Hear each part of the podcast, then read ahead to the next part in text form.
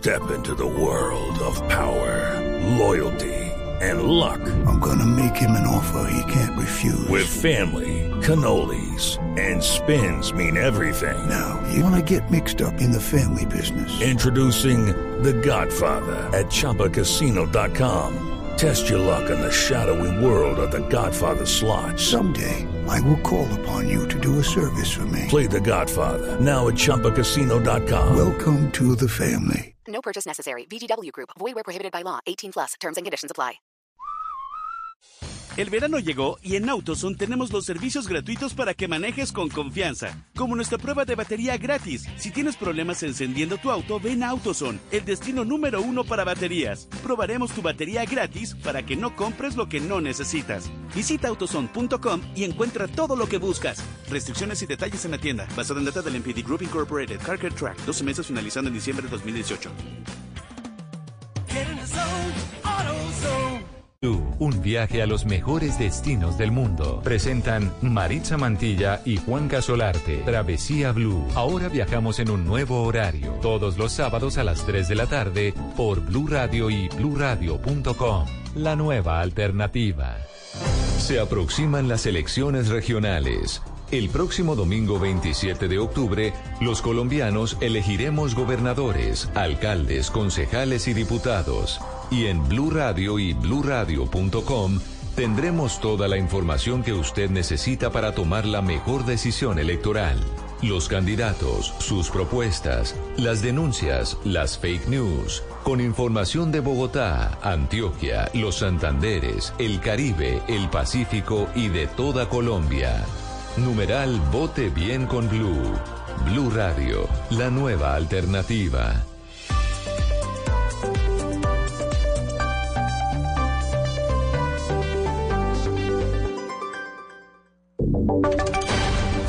Y sonidos de Colombia y el mundo en Blue Radio y bluradio.com, porque la verdad es de todos. 3 de la tarde, un minuto, las noticias en Blue Radio, un nuevo golpe a las disidencias de las FARC se conoció tras el anuncio de Iván Márquez. Esto ocurrió en norte de Santander. Los detalles los tiene Damián Landines. Miguel, para el ejército, alias William, quien hace parte del grupo de ocho capturados, era el cabecilla principal de las estructuras 45 y 33 de las disidencias en norte de Santander, frentes que aparentemente estarían entre los planes de alias Gentil Duarte tras ordenar a alias Gildardo el Cucho que uniera a los residuales en el oriente colombiano. Por medio de un helicóptero del ejército, los ocho capturados señalados de múltiples delitos fueron trasladados con fusiles y pistolas que tenían en su poder desde Toledo hasta Cúcuta, donde quedaron a disposición de la justicia. Damián Landines, Blue Radio. Damián, gracias. Si más de un día completan los bomberos de El Cerrito en el Valle del Cauca tratando de controlar un incendio forestal que ha consumido por lo menos 40 hectáreas de bosque en zona rural de ese municipio. Los detalles con Rosy Lemos. 27 horas completa el incendio forestal que ya ha consumido más de 40 hectáreas de vegetación en el corregimiento Auji, zona rural del municipio El Cerrito, en el Valle del Cauca. Camilo Carmona, presidente de la Defensa Civil del municipio. Hasta el momento ha sido muy difícil de que los voluntarios del cuerpo de bomberos lleguen hasta el sitio, ya que es una zona de alto riesgo por las piedras y de difícil acceso. Ya se coordinó con la Oficina Departamental de Gestión del Riesgo por medio de la Alcaldía y el Consejo Municipal de Gestión del Riesgo para ver si de pronto los pueden brindar un apoyo con el Bambiuque. Durante la emergencia no se han reportado personas lesionadas y los habitantes de las fincas que están en riesgo ya fueron alertadas sobre la situación. Información desde El Cerrito en el Valle del Cauca, Rosy Lemos, Blue Radio. Rosy, gracias. Y el hospital público más importante del oriente del país no deja de estar en crisis. En las últimas horas salió una orden de embargo de sus ambulancias por una millonaria multa. Los detalles los tiene Julián Mejía. Por una multa que le impuso el Ministerio del Trabajo al Hospital Universitario de Santander, en las últimas horas se fueron embargadas dos ambulancias del centro médico y otras cuatro permanecen sin poder movilizarse. La deuda del hospital supera los 4 mil millones de pesos en capital e intereses. El Servicio Nacional de Aprendizaje SENA, con sede en Bucaramanga, fue la encargada de adelantar la orden de embargo. Orlando Ariza es el director del SENA en Santander ya los intereses suman 1.800 millones de pesos porque el hospital no ha hecho absolutamente nada. Las directivas del centro médico le salieron al paso al embargo e informaron que se trata de una medida ilegal. Germán Peña es el director de la oficina jurídica del hospital. Contra las ambulancias del Hospital Universitario de Santander, agravando aún más la situación que tenemos en este momento de, de alerta amarilla en la que tenemos más del 200% de sobreocupación en, en, en la sala de urgencias. Por ahora los más perjudicados por esa orden de embargo son los usuarios del hospital que recibe pacientes del Cesar, Arauca y del Catatumbo en norte de Santander. Desde Bucaramanga, Julián Mejía, Blue Radio. Julián, gracias. Sin información internacional, el alcalde de Miami firmó un decreto de emergencia local por la amenaza que representa el huracán Dorian. Los detalles los tiene Estefanía Montaño. Lo confirmó en una rueda de prensa este sábado declarando un estado de emergencia a la ciudad. Y aunque el Centro Nacional de Huracanes ha indicado que la trayectoria pronosticada de Dorian, que es ahora una tormenta de categoría 4, no pasará por Miami, pues solo se anticipa que tocará tierra en la costa de Florida el lunes o el martes temprano. No sabemos exactamente a dónde va a aterrizar este huracán pero lo que queremos hacer es asegurar que nuestro gobierno tiene todas las herramientas necesarias para tomar cualquier decisión para proteger a nuestros, eh, a nuestros residentes. ojalá el huracán va a mantenerse en el mismo eh, giro, el mismo paso. Y, y, no nos va a afectar eh, mucho este evento. La declaración permitirá al administrador de la ciudad acceder más fácilmente a los fondos de respuesta de emergencia y acelerar la respuesta de la ciudad si es necesario. Por otro lado, Carolina del Norte y 12 condados de Georgia también permanecen en alerta. Estefanía Montaño, Blue Radio. Estefanía, gracias. Tres de la tarde, cinco minutos y mucha atención porque en información deportiva hay una noticia muy importante que tiene que ver con el Tigre Falcao. Al parecer las negociaciones oficiales entre el Mónaco y el Galatasaray ya comenzaron. Los detalles los tiene Joana Quintero. Con un emoji de fuego y otro de tigre, el equipo del Galatasaray parece dar pistas de la llegada del colombiano Radamel Falcao García al equipo turco. La publicación se hizo hace pocos minutos a través de la cuenta oficial de Twitter. Según la prensa internacional, el jugador colombiano está viviendo en un hotel en Francia y está siendo esperado en Turquía para presentar los exámenes médicos y unirse al Galatasaray. Al parecer ya se logró el acuerdo entre el Mónaco de Francia y el Galatasaray. Recordemos que el conjunto monegasco tiene contrato con el jugador hasta el año 2020. Joana Quintero, Blue Radio. Noticias contra reloj en Blue Radio. 3 de la tarde, 6 minutos, las noticias contra reloj en Blue Radio. La noticia en desarrollo, el gobierno de El Salvador rechazó el rearme del grupo de varios ex jefes disidentes de la antigua guerrilla de las FARC con el propósito de retomar la vía armada como método de participación en asuntos políticos. La cifra, al menos 80 muertos y 70 heridos, dejó una violenta ofensiva de los talibanes en el norte de Afganistán con un ataque suicida y la infiltración de cientos de insurgentes en la estratégica ciudad de Kunduz. Y quedamos atentos a la subsecretaria de Asuntos Educativos y Culturales de Estados Unidos, Mary Royce, que viajará a Colombia del 2 al 5 de septiembre. Durante su visita en Bogotá se reunirá con funcionarios del gobierno y socios de la Academia para Mujeres Emprendedoras que apoya la iniciativa de desarrollo global y prosperidad liderada por la Casa Blanca. 3 de la tarde, 7 minutos. La ampliación de estas noticias en blurradio.com. Continúen con Travesía Blue. Todos tenemos un reto, algo que nos impulsa, eso que nos hace levantar de la cama todos los días, un sueño que nos lleva al límite y nada más importa. No importa el dolor, ni la frustración, no importa el tiempo. Un reto que es a la vez nuestro combustible y nuestra obsesión. Porque nada se consigue de la noche a la mañana. Este es mi reto. ¿Cuál es el tuyo? Pasta Sonia, sabor y energía que te hacen mejor. Trabajamos pensando en usted caminando, en bici, por carretera, en barco, en avión. El mundo tiene destinos llenos de magia, belleza e historias. Conozcamos lo maravilloso de cualquier destino en nuestra Travesía Blue. Un viaje a lo mejor del mundo. Presentan Maritza Mantilla y Juan Casolarte por Blue Radio y bluradio.com. La nueva alternativa.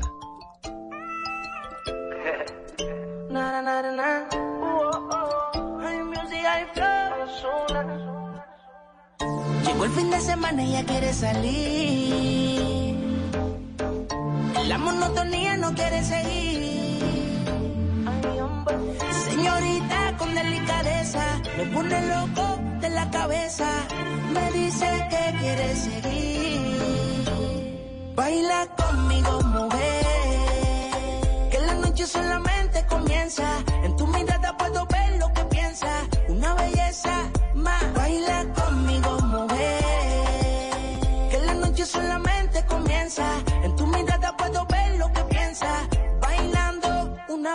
belleza. Síguelo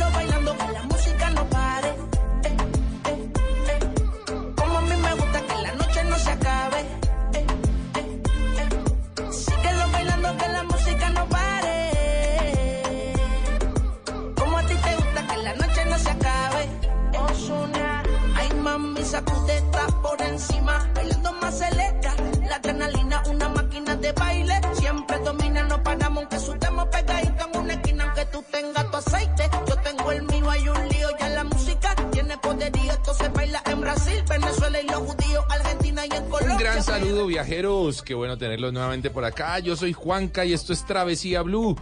Una horita que le vamos a, de- a dedicar un espacio muy rico que tenemos de viajes y turismo, eso que tanto nos llena el alma. Mari, ¿Qué hubo, Juanca? feliz sábado, ¿bien o Feliz sábado a usted y a todos nuestros oyentes aquí acompañándolos con buenas historias, buenos relatos sobre viajes alrededor del mundo, como toca.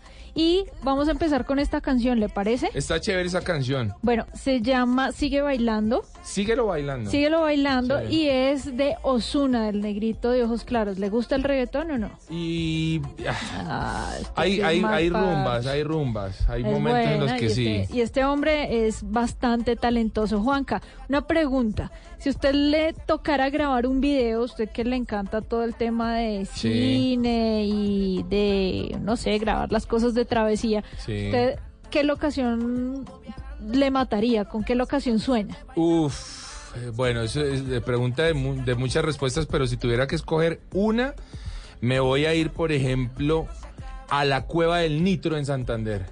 Ah, bueno, lo hizo colombianito. Sí, colombiano, me gustan las peleologías, el espeleísmo y me parece que las cuevas son un escenario muy bacano. Bueno, mire, esta pregunta se la hizo Osuna a su productor, Ajá. a Nuno Gómez, y le dijo, ¿cuál es el lugar más loco en el que usted quiere grabar un video? Sí. Y Nuno le dijo, Japón. Ah, ¿y se fueron para Japón? Y se fueron para Japón, Juanca. Esta canción fue grabada en Japón y aparece como la mascota de Osuna, que es un osito.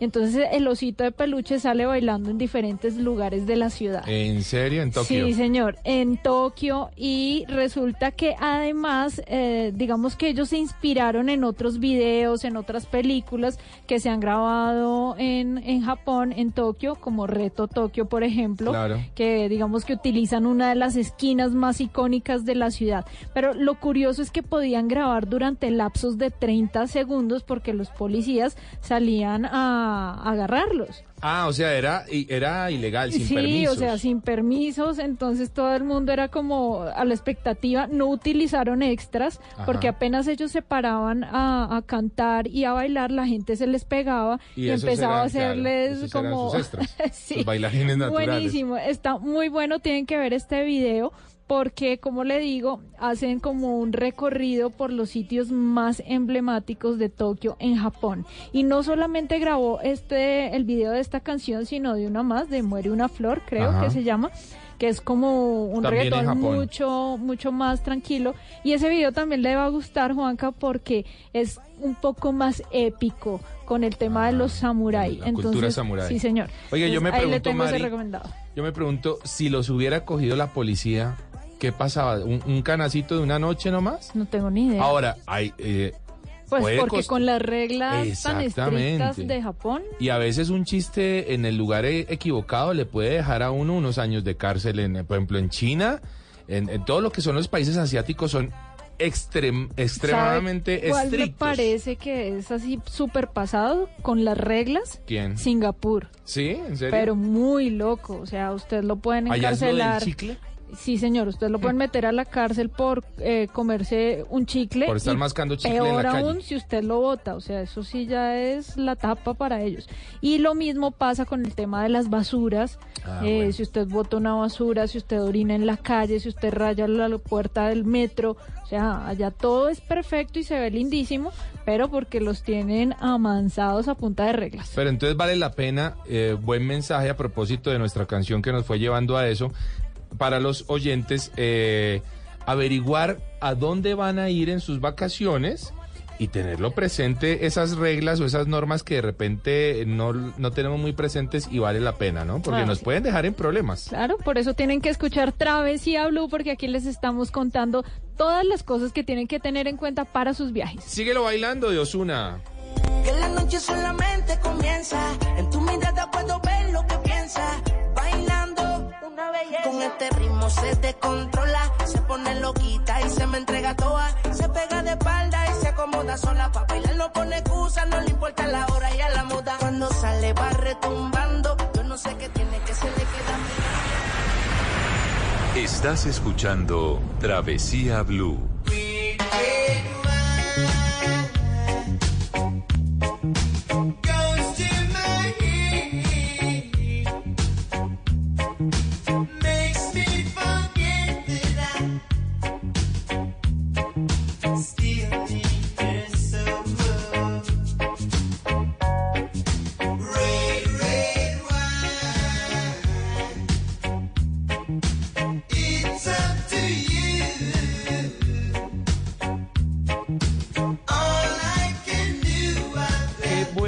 Canción esta de UB40 Marie. ¿La bailó? Pero muchísimo, todavía se baila. Oiga, esta era de esas canciones Clásico. que uno intentaba seguir la letra, ¿no? O sea, y que cantaba cualquier barrabasada. Cuando era niño. Sí, cualquier bobada, lo que le fuera uno encajando en la boca, así se iba la letra. Oiga, Juanca, le tengo unas preguntas difíciles. Uy, a ver. ¿Usted se ha puesto a pensar en el impacto ambiental que eh, tiene la comida que usted consume? No, de- no, la verdad no. ¿Y cómo hace impacto ambiental? Ahí me deja... Ah, es que usted no sabe que lo que usted come, pues obviamente genera un impacto en el medio ambiente. Pero quisiera entenderlo, entender por qué genera un impacto. Por ejemplo, 15 mil litros de agua se necesitan para producir un kilo de carne de res. Ah, eso no lo tengo. No, ni ¿Ni idea. idea? No, ni idea. 4.844 litros de agua se necesitan para producir un kilo de carne de cerdo. Upa. Y 3.900 litros de agua para un kilo de pollo. Y la pregunta es, ¿es necesario tanto para nuestra alimentación o lo podemos reemplazar? O... Difícil, ¿no? Difícil, pero mire Juanca, todas estas preguntas se están eh, haciendo los organizadores del Bogotá Wine and Food Festival, un festival que se realiza en el mes de septiembre, inicia el 4 de septiembre, pero para que nos cuenten un poco más acerca de cuál es la filosofía de este festival y sobre todo por qué se están preguntando estas cosas este año, pues invitamos a Diana Bejarano. Directora comercial, ella es ¿no? directora comercial de este grandioso festival. Y bueno, Diana, bienvenida a Travesía Blue. Hola, buenas tardes, ¿cómo están? Muy bien. Bueno, Diana, contémosle a los oyentes de qué se trata este festival. Pues mira, con todo lo que tú estabas hablando, eh, pues es una realidad lo que está pasando en nuestro planeta, en el medio ambiente, cómo estamos acabando con él. Y, y pues no, no todo el mundo se pregunta eso que tú dices. Claro. Entonces la comida es algo tan esencial en nuestras vidas que se nos olvida todo, todo el proceso que tiene que tener eh, el proceso agrícola para poder llegar a nuestro, a nuestras, a nuestros hogares o a nuestros restaurantes.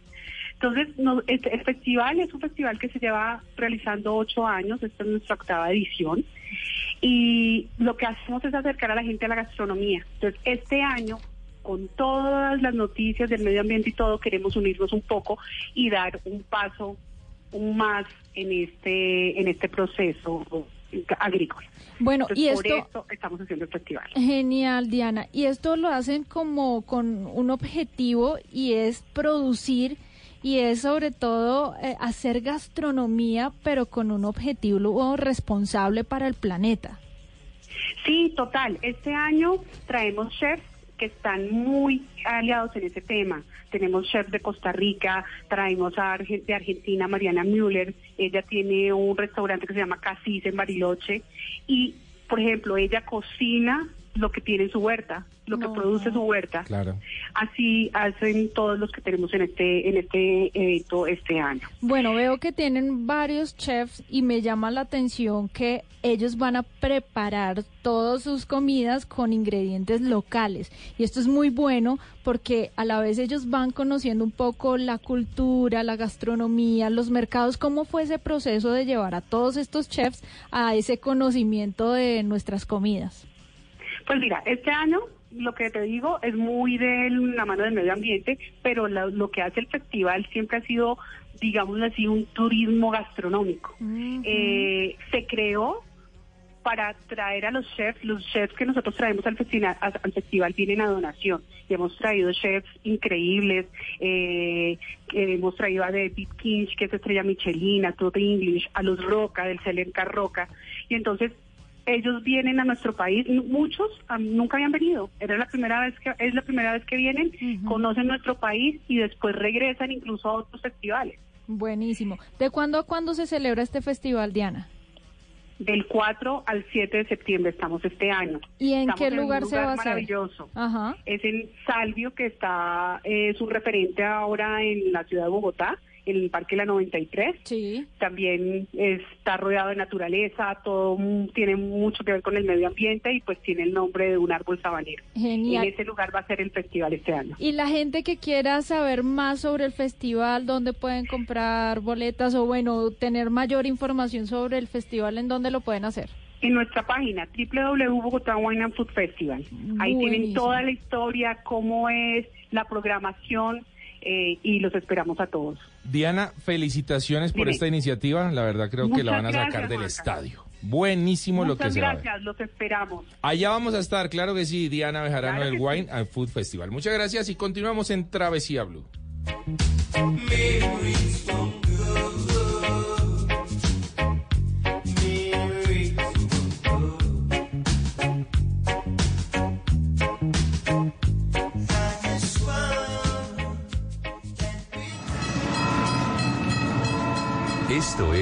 Travesía Blue.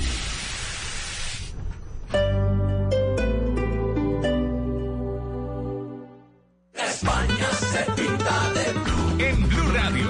La vuelta pintada de blue. Con Rubén Darío Arcila. sobre la línea blanca y aquí cruza celebrando el. La Vuelta a España. La vuelta se pinta de blue. Blue Radio, la nueva alternativa. Este domingo en En Blue Jeans hablaremos sobre la diferencia entre el miedo y el pánico y cuándo este último se convierte en un trastorno que requiere tratamiento. En los gadgets de Simón hablaremos sobre una plataforma de conocimiento online que es tendencia en el mundo. Así que ya lo saben, este domingo bienvenidos a toda la música y el entretenimiento en En Blue Jeans de Blue Radio. En Blue Jeans, este domingo de 7 a 10 de la mañana por Blue Radio y bluradio.com. La nueva alternativa. Llega a Blue Radio La Intérprete, el podcast para conocer a profundidad los principales acontecimientos de Colombia y el mundo. Busca y escucha La Intérprete en tu plataforma de música favorita, disponible en Deezer, Spotify y en bluradio.com.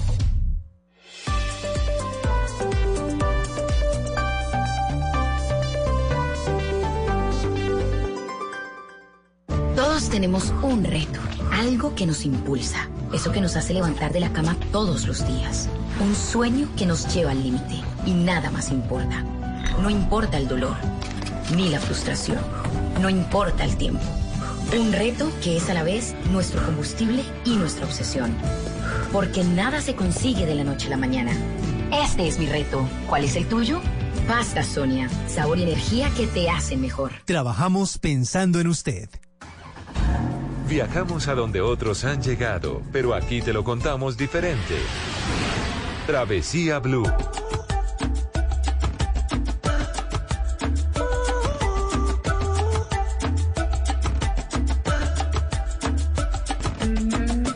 Tú eres diferente, yo soy tan normal. Yo soy el pan y tú el vino. No sabemos nunca lo que va a pasar, pero me quedo contigo. El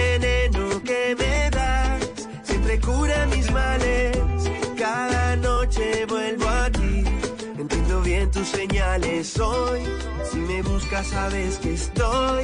Aunque seamos tan distintos. El tequila, yo la sal que se mezcla en mi boca. Yo soy puente y tú eres mar. Yo me quedo contigo.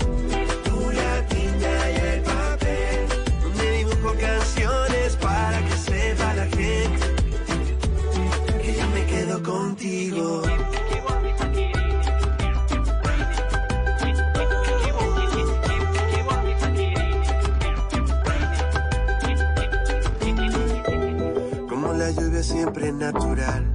Eres mi sexto sentido. Y aunque nunca sé si vienes o te vas, igual me quedo contigo. El veneno que me das siempre cura mis males. Cada noche vuelvo a ti. Entiendo bien tus señales hoy. Si me buscas, sabes que estoy. ¿Usted sí sabe quién canta acá, Mari? Juan Fernando Velasco, El ministro de Cultura de Ecuador. Un cantante quiteño que nos fascina. Por Qué supuesto. bueno, ¿ah? Y que ha hecho muy buenas colaboraciones, un muy buen cantante y que en esta ocasión lo estamos escuchando con Me Quedo Contigo. Mire, él ama tanto su tierra, su Ecuador, sí, y eso me parece supremamente importante. De hecho, hay un bar que hasta donde recuerdo era el, el dueño, el bar Misquilla, Ajá. que significa dulce en quichua, y es, por supuesto, de Juan Fernando Velasco. Qué bonito, y es un lugar en donde usted va, escucha música en vivo de Ecuador y pues come cosas deliciosas típicas de la gastronomía quiteña. Buen plan ese. Muy buen plan, Mari, y es que nos vamos con nuestro tema principal y es la ciudad de Quito Qué linda, en Ecuador. me Qué bueno hoy poder hablar de una ciudad tan bonita y que, y que viene haciendo cosas de una manera tan juiciosa respecto al turismo, porque la verdad es que viene creciendo mucho. Pero mucho, Mari. Yo llegué hace muy pocos días de la ciudad de Quito. ¿Qué me trajo? No, pues le traje locro y empanaditas de, de viento. Qué rico. ¿Le suena? Me gusta. Ya vamos a estar hablando de la gastronomía quiteña y de Ecuador, que es fabulosa. Sí, señor. Y Una de las cosas que más me gusta Sí. de, de Quito, Juanca, es el centro histórico. Oh, Yo siempre digo que cuando uno llega a la capital de un país, debe empezar por el centro histórico para empezar a entender todo lo que tiene eh, un país en, dentro de su conciencia, por decirlo Claro. de alguna manera, porque es ahí donde se desarrolla el comercio, los poderes, es ahí donde es- está como la mayor concentración de gente queriendo mostrar eh, lo mejor de lo que ofrecen. Me refiero al arte, a la gastronomía, a la historia, a la cultura. Y quiero decirle, Juanca, a usted y a nuestros oyentes, que el centro histórico de Quito fue declarado como patrimonio de la humanidad por la UNESCO. Claro que sí. Nada más que 250 hectáreas. Upa. Gigante, uno de los más grandes de América y mejor conservados. Y la gente que quiera eh, empezar a hacer como el recorrido por la ciudad de Quito, pues les recomiendo el tour de las iglesias del centro histórico. Mari, es que son más de 43 iglesias las que hay solamente en el centro histórico. Déjeme contarle que en Quito hay más de 1.200 iglesias y solo en el centro histórico algo más de 43.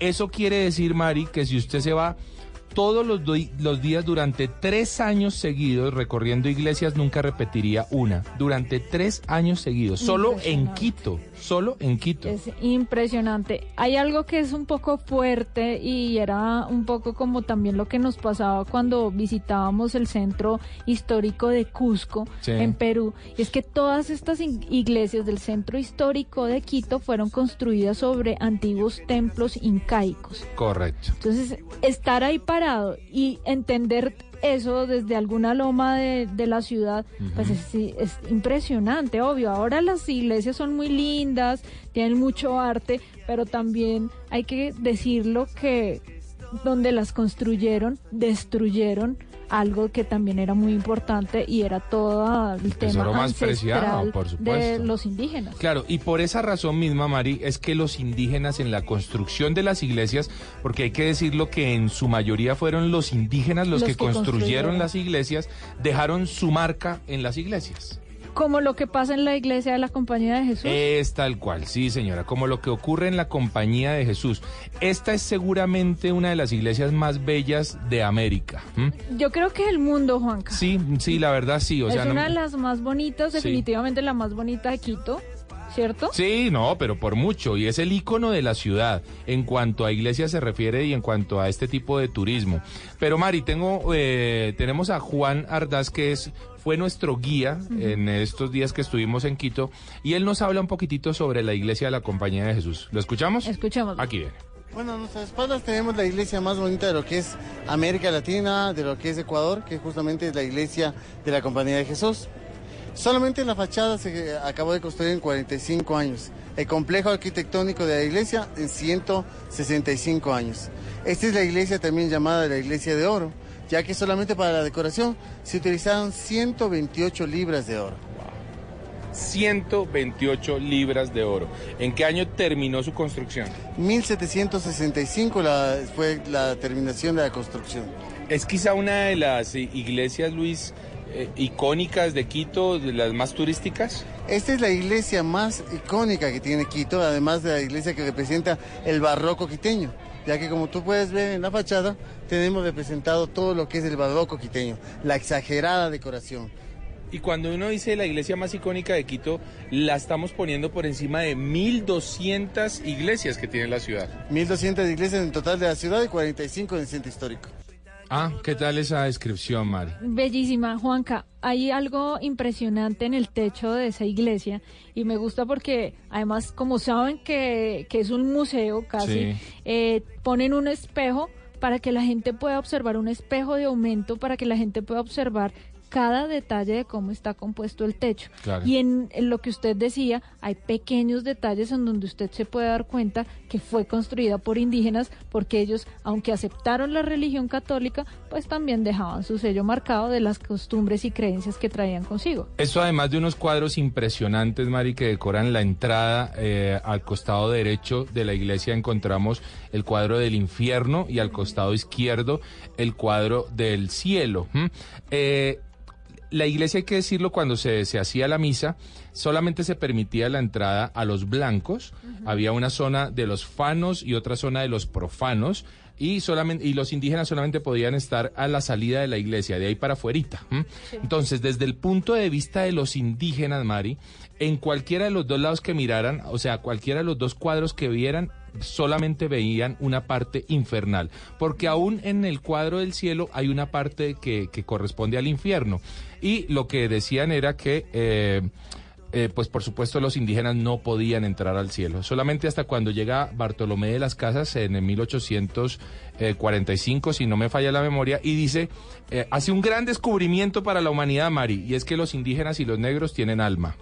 A partir de allí dijeron, ah, bueno, no, entonces sí pueden entrar al cielo ellos, porque tienen alma, ¿no? Entonces, eh, una cosa realmente pues, bueno, Absurda. absurda, pero que sí nos deja un legado arquitectónico que es impresionante. ¿Sabe cuál me gusta más? O bueno, más no, que también me gusta porque para mí la favorita también es esa de la Compañía de Jesús. Sí. Es la Basílica del Voto Nacional. Uy, qué cosa más bella. Lindísima, ¿no? Es gigante, se terminó casi no. Ah, bueno, hay una leyenda, que leyenda. dice que si se termina de construir, el mundo se acaba. Por eso nunca se terminó. no, se acaba el mundo. Nos han hecho un gran favor, la verdad, porque no han terminado de construir la iglesia porque tiene justamente esa leyenda. Así que siempre le dejan un pedazo allí, al- como al descubierto, y, si, y si- y si completan ese, entonces descompletan otro. Pero nunca la iglesia está terminada por esa leyenda. Es de estilo neogótico, la entrada cuesta dos dólares y medio y me impresionó mucho los vitrales que son muy parecidos a los que tenía, o bueno, los que quedaron de Notre Dame.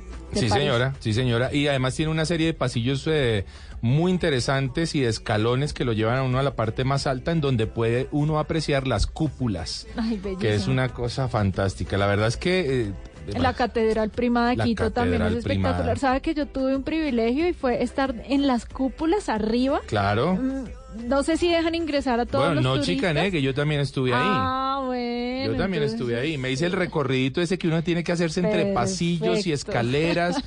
Y lo mejor es la vista, la vista. De verdad que Quito es una ciudad muy bonita y algo que me impresiona y es el azul del cielo de Quito. Sí, señora. Y más en esta época, que estamos en verano. Mire, yo no sé, Juanca, pero deberías existir el azul quiteño. Sí, es un tono, ¿no? Es Especial. un tono muy bonito. La gente que ya ha tenido la oportunidad de ir a Quito sabe de lo que les estoy hablando y saben que no me equivoco en decir que es uno de los cielos más bonitos. Tiene una característica especial, es como mu- muy despejado. Sí, señora. Y el cielo es, el color azul es bastante intenso. Mari, vayamos desmitificando algunas cosas. Es cierto, Cuénteme. Ecuador es, está dolarizado, Sí. de dólar americano.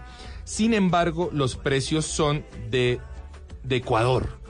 Y eso es importante, porque es que la gente le hace el feo a Ecuador y a Quito, porque dicen, no, pues que eso en dólar y pues ahorita No, el dólar... ahorita con Es cierto, nos golpea. está- Pero, pero los precios son ecuatorianos, así que nos permite comprar algo. Eh, con ese famoso ¿cómo se llama eso? El, el- el medidor de la Coca-Cola mundial, de cuánto Sí. cuesta una Coca-Cola y con eso uno sabe el si se puede o no se puede. Big Eh, Mac, exactamente. es el de la, Una Coca-Cola cuesta un dólar cincuenta. O sea, 4.500 pesos, 4.700 mal contados, pues, o sea, tal vez un poquito más.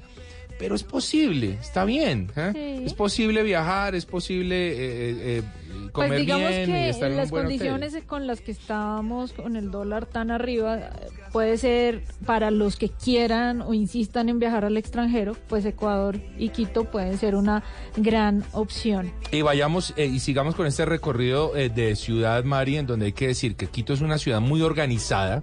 Quito es una ciudad limpia, eso me sorprende. Es una ciudad culta, la gente ¿Ya no pita. terminaron el metro? Eh, lo inauguran justamente en estos días, Mari. Inauguran la línea. belleza, qué Están todos felices y muy orgullosos. No, pues yo los envidio. Una construcción que duró cinco años, en donde la platica se vio. Qué y bueno. tienen una muy buena estructura. ¿Será que nos va a pasar algún día? Ojalá, o nos toca tener una virgen alada que nos proteja y Sí. que nos eh, que, que cuide nuestros recursos. Y qué bella es la Virgen Alada, a propósito que usted la menciona, un regalo que le hizo Francia a, a la ciudad de Quito, que viene en algo más de 7 mil piezas y tuvieron que armarlas como un rompecabezas. Sí, señor, pero resulta que, digamos que la original está ubicada en la iglesia de San Francisco. Claro. Esta, eh, digamos que la réplica la pusieron en 1975, tiene 7000 piezas de aluminio y lo mejor de todo es que sirve como referencia para ubicarse. Sí, señora. Es como para nosotros Monserrate. Exactamente. Sí, los quiteños la usan así como si voy al norte de la ciudad, me estoy alejando de la Virgen. Si voy hacia el sur, me estoy acercando a la Virgen alada. Y es muy importante para los quiteños porque es la protectora de la ciudad. Pero vea que la gente del sur se siente un poquito ofendida con el tema, porque ¿Ah, sí? la Virgen les está dando la espalda. Sí. Entonces la, la gente del sur dice, no, pero ¿por qué la pusieron así? Porque, no, bueno, ahí ya uno entra con la polémica de para dónde tenía que estar. Igual alguien iba a quedar incómodo. Desafortunadamente fue la gente del sur, pero Quito qué buena ciudad para recorrer. Las plazas de mercado, Mari, se las recomiendo. La Plaza San Francisco, la Plaza La Carolina, plazas en donde se encuentran frutas. Vea, ¿sabe qué, me- ¿sabe qué me ocurrió a mí en la Plaza San Francisco? ¿Qué? Me hice una sanación. ¿Ah, sí? Sí, fue loco. Wow. Fue loco porque la señora empezó a cogerme con matas y cuando de repente me enteré que era ortiga. ¿Y Así que le? Claro, pero por supuesto. Cuando me empezó a picar todo, yo le dije a la señora, su merced, ¿usted qué me está aplicando? No, esto es ortiga para quitarle las malas energías. Yo le dije, bueno, haga lo que sea, pero ahora... Pero rápido. Pero rápido porque me está empezando a picar. Y luego me hizo otro menjurje muy interesante con plantas. Y hombre, ¿Una la... mujer indígena? Eh, no, ¿Mujer eh, no. indígena? No era una mujer indígena o, o de, de raíces indígenas, pero sí era una persona cuarta generación en, en el, en el tema de hacer este tipo de sanación. Wow. Recordando que la Plaza San Francisco es una plaza que tiene 120 años de, de antigüedad, así que bastante. ¿Y usted cómo se sintió después de, No, picado. de- del rezo? Pues no, yo la verdad digo que eso, si cree uno en eso está bien y si no, pues eh, bueno. Pero, pero me gustó y es una buena experiencia recorrer las plazas, hablar con la gente, comer las frutas típicas de la Mm, Qué región. delicia. Y la gastronomía de Quito, que es muy buena. Vamos a hablar más adelante del locro. Claro que sí, y, y de, y de los mariscos y de todo lo que nos ofrece la ciudad de Quito. Bueno, y también de la mitad del mundo, me imagino. Y también vamos a estar hablando de la mitad del mundo. Todo esto después de Viajando con Famosos. Cada noche vuelvo a ti. Entiendo bien tus señales hoy. Si me buscas, sabes que estoy. Aunque seamos tan distintos. Imperdible, mágico, fantástico, baratísimo. En Travesía Blue, viajando con famosos.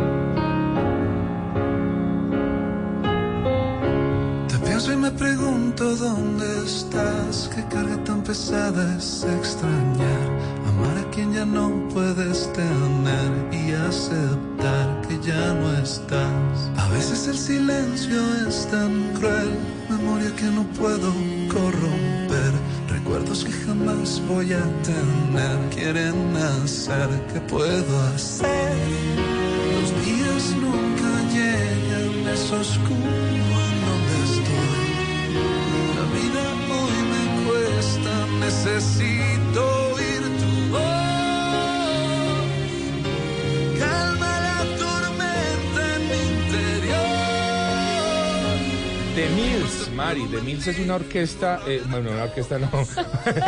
Hágame el favor como arranqué, ¿no? Un grupo de rock. Es orquesta.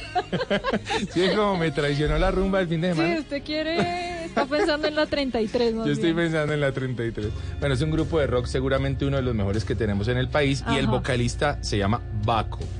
Y. Baco, que por supuesto es un ídolo de- entre la Guapísimo. juventud, pues eso sí que lo diga usted, pues nos contó un poquitito de cuáles son sus formas de viajar, de algunas Uy, preguntas le toca que le viajar hicimos. mucho, Pero con claro. tanta gira y tantos conciertos. Bueno, oigamos a Baco. que no puede faltar en mi maleta de viaje. Claramente mis gafas oscuras y mucha música. Colecciono imanes para la nevera. Ah, me encanta ver todos los sitios curiosos donde he podido ir. Un rincón del planeta que recomienda y de Colombia del planeta, los rocks en Venezuela, ese archipiélago es hermoso. En Colombia me gusta la sabana de Bogotá, me encanta Suezca. Mi mejor compañía a la hora de viajar, claramente mi familia. Un consejo para viajeros con hijos. altas, altas dosis de paciencia y pañitos húmedos. A donde ha querido viajar siempre y no lo ha hecho, uh, quiero ir a Nueva Zelanda, un lugar al que volvería siempre, Nueva York, quisiera vivir allá alguna vez. Yo viajo súper, súper ligero, no me gusta cargar maletas, uno a la final termina poniéndose la misma ropa, entonces no se estresa. ¿Qué sitio no me llama la atención? No sé por qué la India. La India no me llama la atención.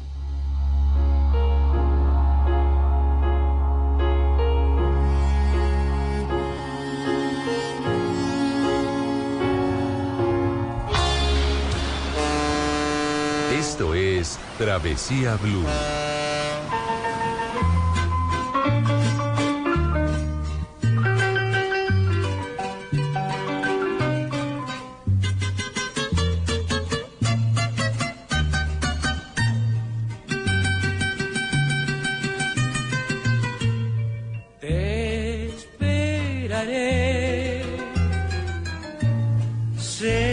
Me quieres y yo seré tu adoración. En mi recuerdo grabado estará. Sírvala, Mari. Sírvala. Brindemos, porque esta música es para tomar aguardiente. Oiga, Mari, ¿sabe que, con, quién, con qué también podríamos brindar? ¿Con qué? Con tequila. ¿Con tequila? Sí, señora. Y del Pero bueno. si estamos hablando de Ecuador. Pero por eso mismo, le quiero contar algo que conocí. ¿Qué? Conocí un lugar que se llama Agave Spirit. Sí. Sí, señora. Interesantísimo. Y créame. Mari, que yo he viajado, pues nosotros viajamos a, a- a Tequila, justamente. Sí. eh, y nunca me había enterado de la importancia del agave en las culturas indígenas prehispánicas. Una cosa absolutamente fantástica. Pude probar la flor del agave, deliciosa, o sea, deliciosa. El agua natural que, que saca el, el- el agave, vea, y le quiero decir que el tequila que se prepara en Quito es mucho más puro que el que se prepara en México. Uy, cuidado. No, no, yo Cuidado. sé con lo que me estoy No, metiendo, Se pero... está metiendo con algo muy Vea, grave. ocurre Porque- una cosa, Mari. Porque en- el eh, tequila tiene una denominación de origen y esa Claro, denominación de sí, origen sí, está en algunos estados de México, ni siquiera en todo México, sino en algunos en estados Tequila, de México. justa- eh, y, y en No, el pueblo ma- de Tequila. muchos, muchos. Bueno, pero, pero- solo en, o sea, lo que me refiero es que el tequila bajo la denominación de origen solo puede ser mexicano. Pero porque es que los mexicanos la hicieron muy bien y ellos, por supuesto, hicieron la parte comercial del tequila. Ujú. Fíjese que en, en México para hacer tequila lo que hacen es poner toda la piña del agave, o sea, de la mata. Cuando hablamos de la piña estamos hablando de una estructura muy grande, ¿cierto? Sí. Que es como la raíz, por decírselo a la gente, explicarlo de alguna forma a nuestros oyentes. Y eso es lo que procesan. En Quito no. En Quito no cogen toda la piña que además tiene otros ingredientes que es lo que no lo hacen puro al tequila. ¿m? En Quito lo que hacen es entrar al centro de la raíz del, del agave y succionan el néctar y con eso hacen tequila. Bueno, yo veo que usted lo convencieron. A mí me convencieron. A mí, no, a mí no me A mí me convencieron. tequila mexicano.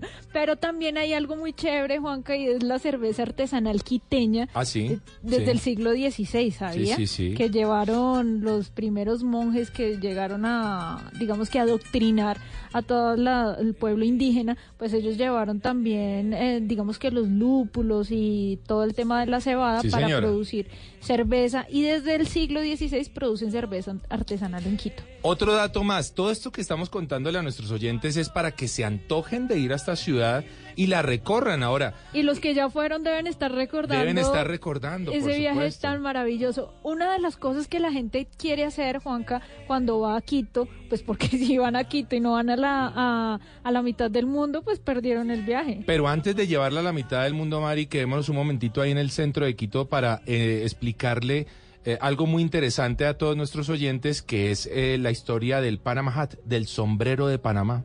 El de paja toquilla. Exactamente, sí señora. ¿Quiere escuchar algo bien interesante al respecto? Sí. Ahí vamos. Bueno, el sombrero está hecho de, de- de paja toquilla, se le denomina paja toquilla acá en el Ecuador. ¿sí? Esto realmente es el resultado de una palma que se llama Carludovica palmata. Y la Carludovica palmata pues es una, es un- una palma que se produce en la zona pacífica de acá del Ecuador. Realmente el producto eh, que tenemos acá sale del tallo de la palma, no las hojas. El sombrero no sale de las hojas, sino del tallo de la palma. Lleva un proceso, como por decir algo, eh, hay que hervirle para un determinado tiempo para poder quitarle el color de la clorofila, el verde. Luego hay que ponerlo a secar y después de eso hay que sacar las, las hebras o los hilos, que como puedes ver tienen un corazón cada hilo y de cada hilo se puede ir sacando la calidad de, de lo que va a ser a futuro el sombrero, ¿no? Eh, un original Montecristi puede llegar hasta los 20 mil dólares. Un original. Eh, comenzando desde unos 150, 200 dólares americanos. ¿Usted qué dice, Mari? ¿Le mete 70 millones de pesos a un sombrero? No, señor. ¿No? No, no Difícil, tanto. ¿no? Sí, pero sí me 70 gustan los sombreros. Obviamente es, es curiosa la historia del sombrero Panama Hat, Sí. porque obviamente Panamá se volvió célebre por ese sombrero, Claro. pero lo curioso es que lo produce Ecuador a ¿Y, partir y de la conoce la historia, Mari? O- Ocurrió, ocurrió con el eh, presidente Teodoro Roosevelt en 1906 aproximadamente, Ajá. cuando fue a visitar el canal de Panamá, ¿m? cuando ya no sa- se había Sí, separado sí. Colombia. Y resulta que eh, unos meses atrás algunos contratistas habían viajado de Panamá a Quito en, un sombreros. viaje pues, de Ajá. turismo. Llevaron sombreros porque les parecieron muy apropiados para lo que ellos estaban haciendo, cubrirlos del sol, eran muy cómodos, muy ligeros. Los llevaron y cuando fue el presidente le regalaron uno. Le regalaron uno al presidente y él quedó fascinado. Cuando él regresa a la Casa Blanca, todo el cuento, y le dice, ¡ay, qué sombrero tan bonito el que usted tiene! Ah, sí, es, sombrero, es un sombrero de Panamá. Ahí quedó el sombrero de Panamá. Ya quedó bautizado. Ahí quedó bautizado el sombrero de Panamá, pero nadie sabe que realmente el sombrero, o bueno, nadie no, pero pues muy poca gente sabe que ese sombrero realmente es de Ecuador. Bueno, muchas curiosidades, como por ejemplo, aquí estamos escuchando a Cristina Aguilera Claro. y pensarán los oyentes y qué tiene que ver Cristina Aguilera con Ecuador. Sí, sí, sí. Mucho. Pues claro, por supuesto. ¿Por qué? Porque el papá de Cristina Aguilera es ecuatoriano. Muy bien. Mucha gente la relaciona, pues eh, la relaciona de hecho con, con Ecuador. Sí, ¿eh? sí, sí. Y ella habla muy bien de Ecuador en sus entrevistas. Mari, ahora sí, la ¿Nos mitad vamos? del mundo. Oiga, la mitad del mundo, un sitio obligado para todos los viajeros que vayan a Ecuador y por supuesto que se detengan en Quito. El monumento fue construido en 1979, es decir, hace poco. Juanca. Sí, sí. Pero la línea se trazó entre 1736 y 1744, más o menos. Eso se llamó una expedición geodésica organizada por 13 franceses que, tratar- que trazaron la línea Sí, señora. amarilla que por supuesto divide al planeta en dos partes iguales. Ahora, pues digamos que eso lo hicieron hace cuántos años, en 1700. o Sí, sea, estamos hablando de bastantes, tre- Muy- casi 300 años. Pues estos eh, franceses muy ubicados porque casi que le atinan... Casi eh, le pegan. Sí, señor, porque en realidad, digamos que el GPS marca que la línea debería estar 240 metros al sur del complejo. Pero cuando se sabe, se sabe, ¿no? Porque es que realmente uno cuando... No, pues imagínese ¿no? en esa época y, y descacharse apenas 240 metros, pues mm, muy poco. Pasan cosas interesantes en ese lugar, Sí. Mari, en términos eh, ¿Cómo le fue con el huevo? científicos. ¿Lo hizo? Yo no, yo no pude parar el huevo. yo no pude parar el huevo.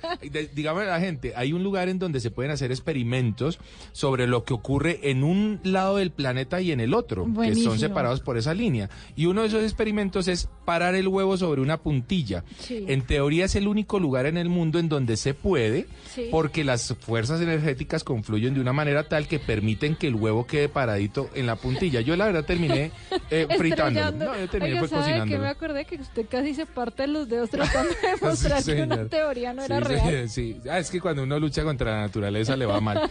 Así que yo intentando demostrar que eso no existía, casi me fracturo dos dedos. Ay, Dios. Pero sí, se eh, eso hace la gente cuando va a la mitad del mundo, hacer ese tipo de ejercicios y encontrarse con esa, con esa maravilla eh, de la geografía. Sí, mire Juanca, hay otro punto que me parece conveniente recomendar y es rumbo al norte de la ciudad hay una reserva geobotánica Sí. del volcán Pululagua. Ah, qué bonito. ¿Recuerda eso? Sí, pero, es pues- espectacular porque digamos que es un volcán que tiene un gran atractivo y la gente se asentó, hizo un pueblito adentro del, vol- del cráter. Sí, ¿ah? O sea, las paredes y el cráter y todo el cuento.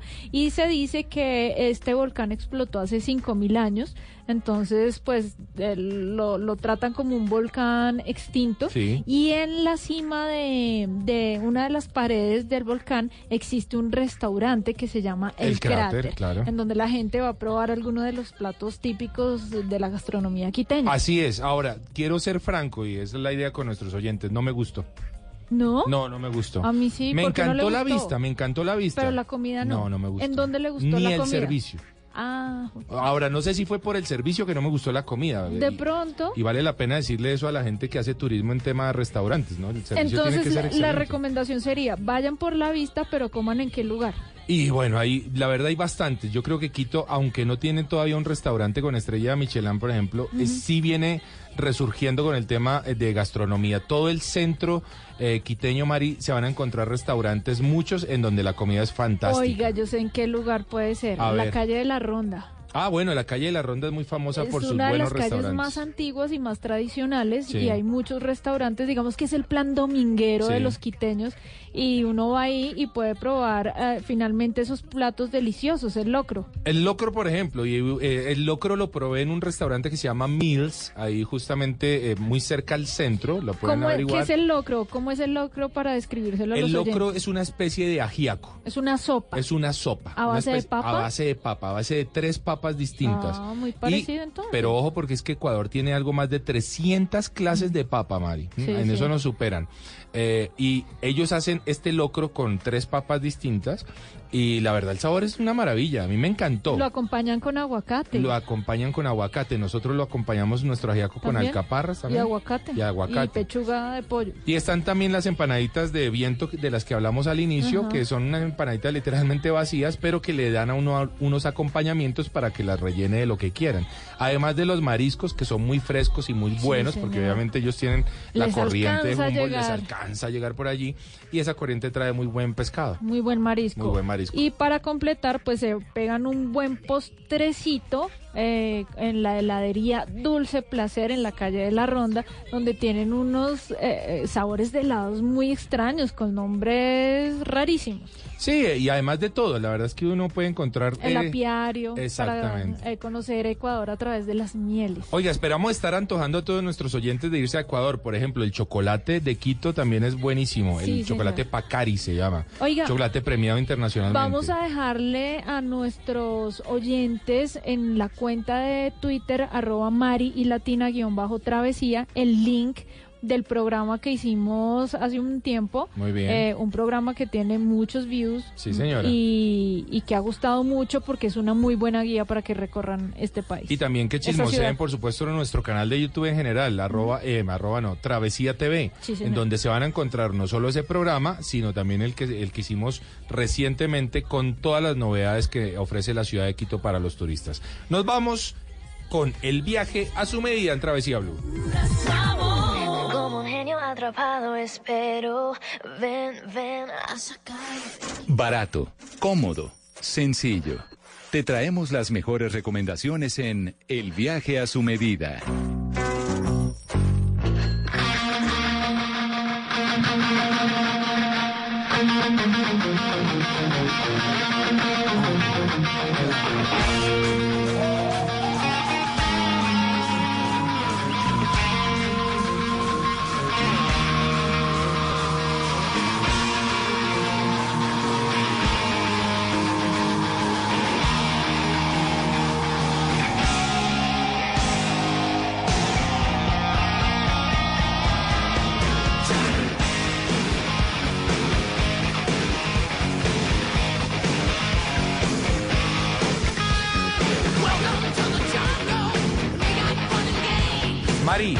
Arroba Viviana Parra nos escribió diciéndonos que tenía 350 mil pesos para irse con unos amigos de viaje de aventura. Ella quería algo de deportes extremos, de aventura, y nos dijo, muchachos, ¿qué puedo hacer con 350 mil pesos? Mari, Yo le tengo el plan, Juan, que dice A que ver. le voy a ganar a usted con su plan. dígame a ver. Mire, el mío es a San Gil, la meca de los deportes Upa. extremos de Colombia. Uy. Y con 350 mil pesos le pregunté a Jairo Rincón, amigo de la casa, qué me podía ofrecer y esto nos contó. Con 350 mil pesos podemos hacer 14 deportes extremos. Eh, podemos obtener dos noches, tres días, dos desayunos, dos almuerzos, dos cenas. Los deportes van con transporte incluido. ¿Cuáles son estos deportes? Va el descenso guiado, la espeleología, arrastre bajo, salto al vacío, el senderismo, una travesía acuática, caminata ecológica, telaraña, canoping, puente de maeros, puente bailarina, puente himalayo y una actividad que somos pioneros en esta actividad en Colombia, que es el quick jump. Es eh, como decir un bungee, un bungee jumping, pero es un bungee de tecnología. Eh, se trajo de Francia, es, es un dispositivo de mucha tecnología, entonces eh, es espectacular. Tiene un, eh, un salto de 25 metros desde una ceiba, es, mejor dicho, fenomenal. Esto, y también le incluye el canotaje o rafting, que es nuestro deporte por excelencia en San Gil. Arroba Hotel Terrazas en Instagram o en Facebook Hotel Terrazas San Gil. Chévere. Por 350 mil pesos con hospedaje incluido Sí, sí. y 14 actividades de deporte extremo. Está difícil Buenísimo. superarla, está difícil. Pero yo también le quiero decir a arroba Viviana Parra que, eh, hombre, si se quiere ir algo más cerquita, a la otra meca que tenemos, la tenemos en Cundinamarca, Tobia.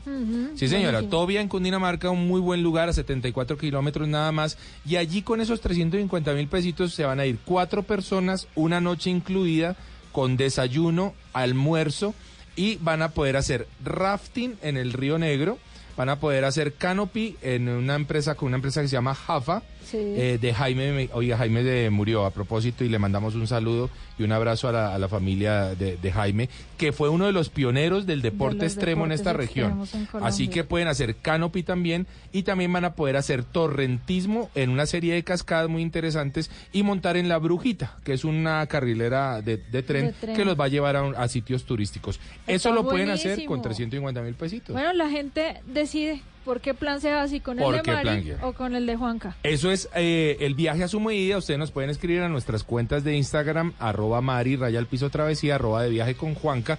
Y en el último post nos dicen cuánta plática tienen y, pa- y qué es lo que quieren hacer. Y aquí les damos las mejores recomendaciones en Travesía Blue.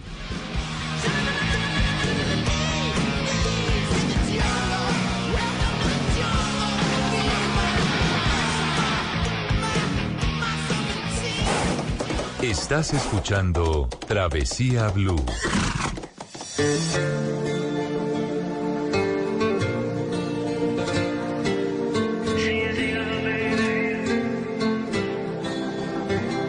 Soy yo el que no para de llamarte porque no he podido olvidarte. Vamos cerrando nuestro programa, Mari, eh, invitando a la gente a que conozcan Quito, porque la verdad lo merece. Así que hay que decir, Mari, para cerrar un poquitito, que aparte de todo lo que hemos hablado de Quito, por ejemplo, ustedes se pueden ir a conocer el Cotopaxi. Esa es una, una ventana maravillosa que tiene la ciudad, casi desde cualquier hotel van a apreciar un volcán que es activo, Sí. pero que es absolutamente bello. Es que Juanca, Quito tiene 60 kilómetros de largo y está rodeada por ocho volcanes. Opa. Entonces, digamos que es una geografía muy privilegiada, es una ciudad que ofrece planes para toda la familia y de hecho, para la gente que ama la aventura va a encontrar unos buenos senderos Muy de trekking planes. a través de volcanes, por ejemplo, para poder conocer Ecuador de una forma más natural. Y también pueden bajar eh, mil metros a 1800. Recordemos que Quito está a 2850. Y se van a encontrar con el Chocó ecuatoriano. selva chocuana. La selva chocuana. Qué lindo. Estuve allá practicando, por ejemplo, senderismo, hice ¿En pasos Minga? saltos en cuerdas. Sí, señora. Oiga, para mí eso es uno de los lugares más lindos que tiene Ecuador. Absolutamente hermoso. Mágico. Pero, pero de lo más. Y la verdad esperamos que en serio todos nuestros oyentes digan, hombre, qué chévere. Quito es un buen plan de fin de semana, Mari. Sí, señor. Si ustedes compran tiquetes, por ejemplo, de jueves a domingo les sale un plan de lujo o con un puente festivo, Totalmente mucho mejor. Y alisten una platica, seguro que les va a alcanzar, cuenten con eso y vivan una ciudad maravillosa. Oiga, hay gente que hace ese recorrido en carro. Sí, claro, claro, se puede. Conozco a una pareja de señores Sí. adultos que salieron desde Bogotá el año pasado en sus vacaciones, Cali y Piales, y cruzaron frontera y vivieron Y aventuras mágicas en ese hermoso país hermano. Bueno, como lo quieran vivir, pero lleguen a la ciudad de Quito, eh, ha sido nuestra recomendación del día de hoy, Mari. Cualquier duda que tengan saben que pueden escribirnos a nuestras cuentas de Instagram, arroba Mari y Latina guion bajo travesía y arroba de viaje con Juanca terminado en letra K. A Otto en nuestro control master, muchas gracias. A Rubén Choarias, venga por supuesto, nuestro productor de programa y a todos nuestros oyentes. Recuerden, la vida es un viaje maravilloso. Ustedes continúen con nuestra programación habitual en Blue Radio. Y tu cuerpo me va seduciendo, que el día la repito otra vez, pa' bailar contigo otra vez, y así nos vamos enamorando. Y tu cuerpo me va seduciendo, que el día la repito otra vez.